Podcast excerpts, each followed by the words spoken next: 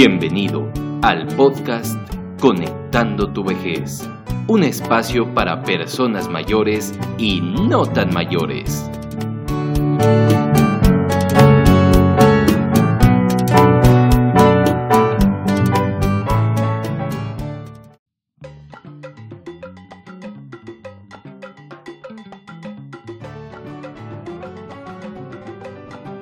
Ay, ay, ay. Miércoles de grabar Conectando tu vejez. Y nosotros de nuevo estamos aquí con muchísimo gusto para platicar nuevamente unos cuantos minutos con ustedes y traerles estas noticias y estos comentarios que nos vamos encontrando en el día a día respecto al envejecimiento. Te saludo con mucho gusto, espero que estés teniendo un maravilloso jueves, eh, nos estés acompañando con alguna bebida de tu preferencia, que estés eh, tranquilo en casa y que sobre todo estés disfrutando esta compañía que te hacemos aún en la distancia. Y es que, bueno, seguimos con esta noticia de la pandemia, del COVID, que si vamos bien, que si no vamos bien. Hay mucho todavía que, em, que seguir cuidándonos respecto a este tema porque aún no ha acabado lamentablemente y pues bueno, eh, en, lo personal ver estas noticias de que en Durango repuntamos, que no repuntamos, que a veces tenemos casos, a veces no,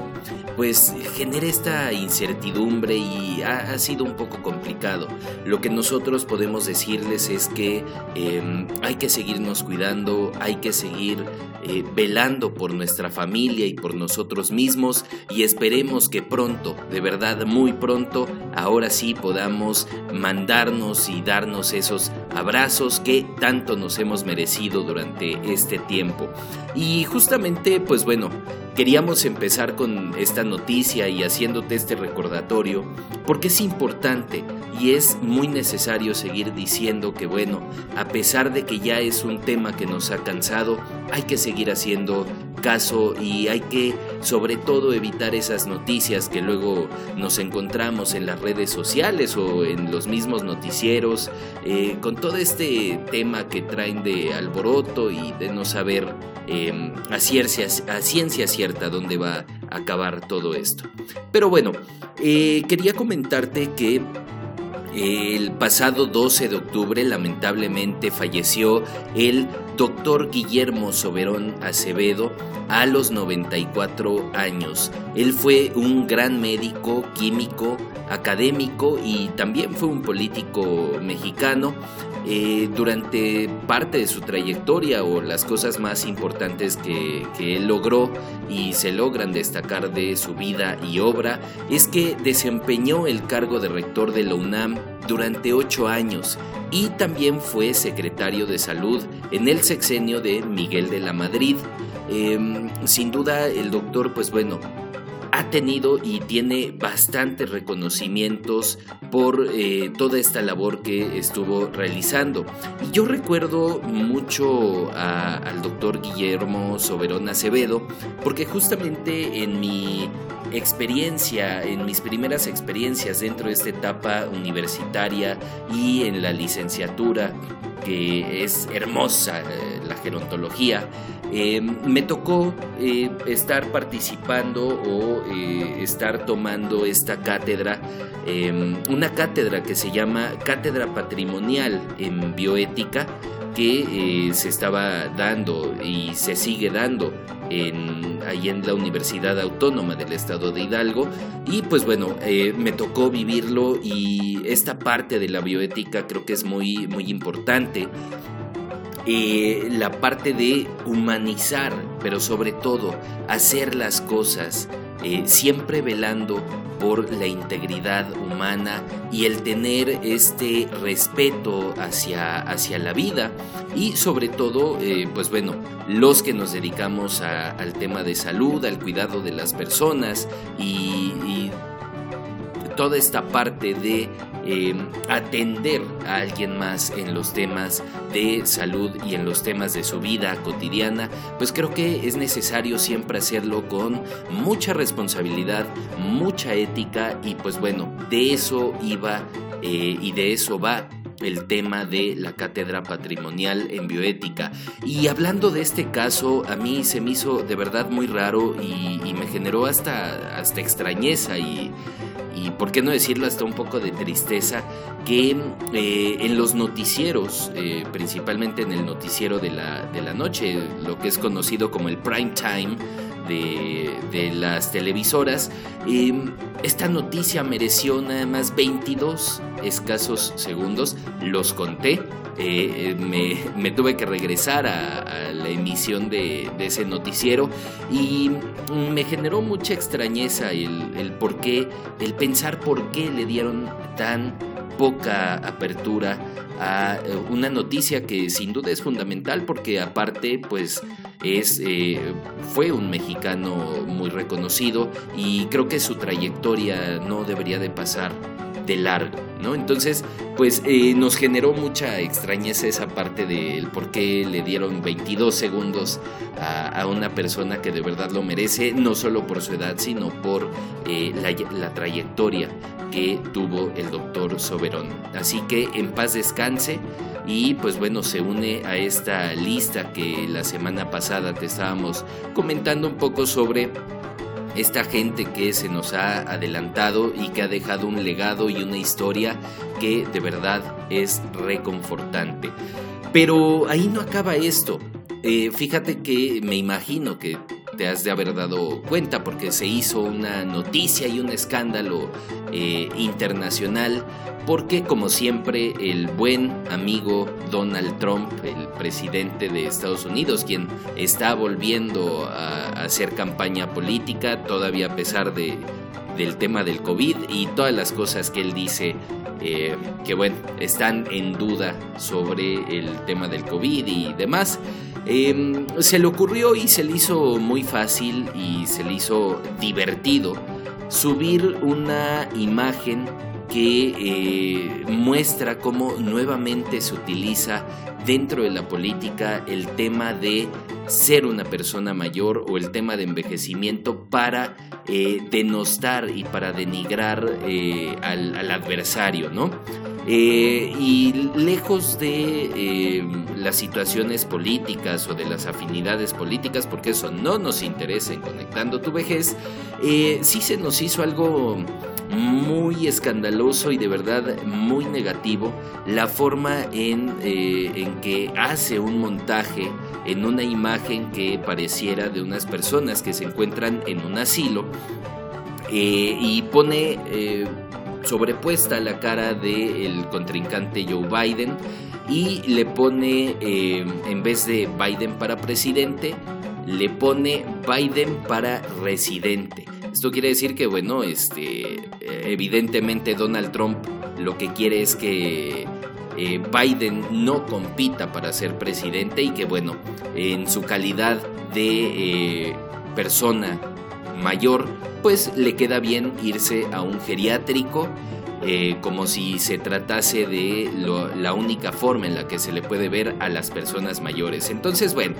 es un tema muy polémico y es un tema que se debería de trabajar mucho en la cuestión política para poder hacer entender a todos los políticos de cualquier corte, de cualquier eh, ideología, que el envejecimiento no tendría que ser utilizado como una herramienta para denostar a los contrincantes, así como lo hacen con el tema de las mujeres, así como lo hacen con el tema de la experiencia o de cualquier otra índole, creo que no debería de estar permitido y ojalá, ojalá el presidente Trump reciba su merecido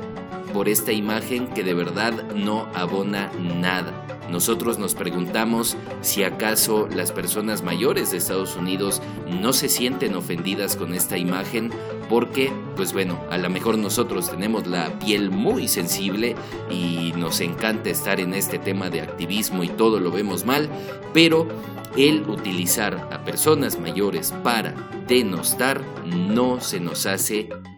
por ningún motivo correcto. Entonces, bueno,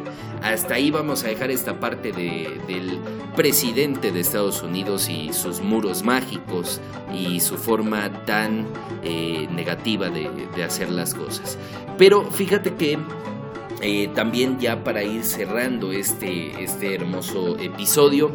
quiero comentarte sobre un tema muy interesante y que en estos días me ha servido muchísimo. Eh, por cierto, también aquí aprovecho para mandarle un enorme saludo eh, a la señora Marta y al señor Jesús Javier Treviño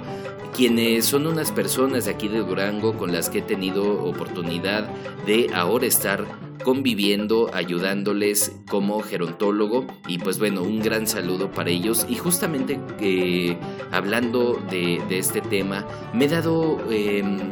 me ha sido muy interesante esta parte de la música y eh, o la musicoterapia y los beneficios que tiene el momento de realizar algún tipo de intervención con personas mayores que por alguna causa tienen una enfermedad como lo es el Alzheimer. Eh, esta parte se me hace de verdad muy interesante y le agradezco también a el jefe,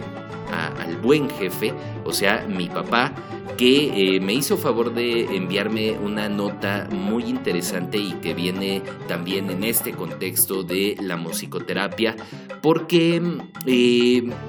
dentro de esta nota que, que mi papá me hizo llegar,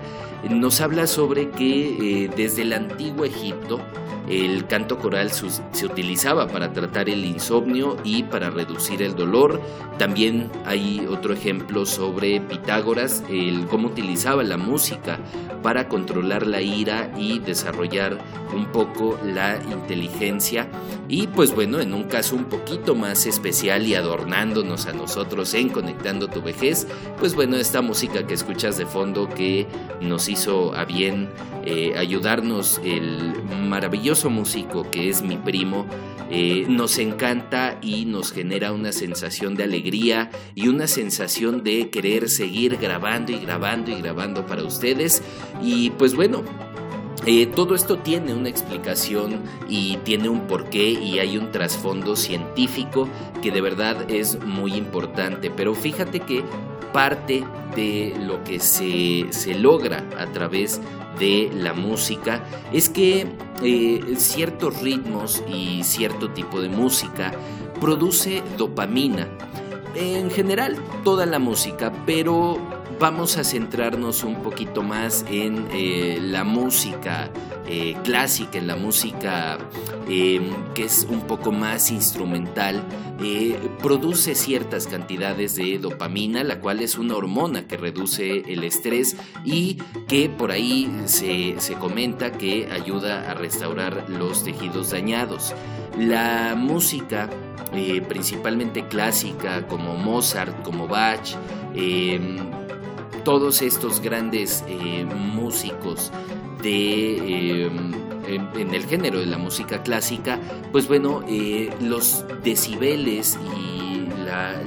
la forma que tiene la música tan armoniosa, se ha demostrado que tiene grandes beneficios y pues bueno, nosotros en esta parte como gerontólogos y en mi caso eh, como una persona que le gusta este tipo de, música, suelo utilizarla dentro de las intervenciones y me ha generado un muy buen sabor de boca, ¿no? Eh, en el sentido que les platicaba de estas eh, dos personas con quien hoy tengo el gusto de compartir un tiempo eh, entre semana, pues bueno, nos hemos, em, hemos descubierto que la, música clásica, eh, todas estas canciones tan bonitas que hoy podemos encontrar y las podemos tener al alcance de la mano, nos ayudan durante el proceso y le, generan una sensación de bienestar a la persona. Y pues bueno, esto tiene un gran impacto en la forma que eh, nosotros podemos intervenir y ayudar a las personas. Y pues bueno, también esto ayuda a los niños, ayuda eh, durante el trabajo, ayuda también em, a los jóvenes estudiantes, por ahí a los que nos estén escuchando y utilicen la música clásica y la música instrumental para poder eh, mejorar la forma en que estudian y la forma en la que, en la que hacen sus trabajos o desempeñan su día a día, no nos podrán dejar mentir que la música en general de verdad es maravillosa. Así que para cerrar este, este bendito capítulo y este hermoso capítulo de Conectando tu vejez, te vamos a dejar solo un poquito, un poquito de, esta, de estas canciones y de esta música que eh, em, tenemos de fondo porque nos encanta y nos vemos el próximo jueves. Que tengas un excelente día, te mandamos un abrazo hasta donde te encuentres. Cuídate mucho y recuerda, por favor, envejezcamos al ritmo de un buen son cubano chico. Hasta pronto.